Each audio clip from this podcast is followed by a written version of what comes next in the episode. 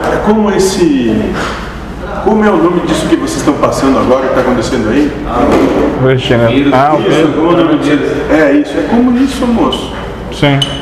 Ele realmente em si não tem qualquer tipo de força. Vocês passam por ele periodicamente a cada lua grande, e só que dessa vez elegeram ele como malvado. Me tiraram do- da cruz. Se deram férias. É, por aí, moço. Estão preocupados com algo mais interessante. Mas daqui a pouco vão dizer que fui eu que mandei também. Não que não tenha sido. Porque tem umas teorias que todas as doenças, ou boa parte delas já estão em- dentro de nós. Ela só pode ser despertada ou não. moço. O que tu chama de doença, a gente vai entender como manifestação do amor de Deus. Sim, é. É isso que tu tá falando que é doença? É, eu Então esqueci. Deus é um grande provedor de doenças. Porque todos ficam doentes, não ficam? Sim.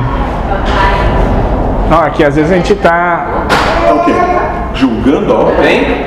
Preconceituando o que acontece? Tentando ser- Querendo determinar o que é certo, errado, bom e mal, justo, injusto, verdadeiro, mentiroso?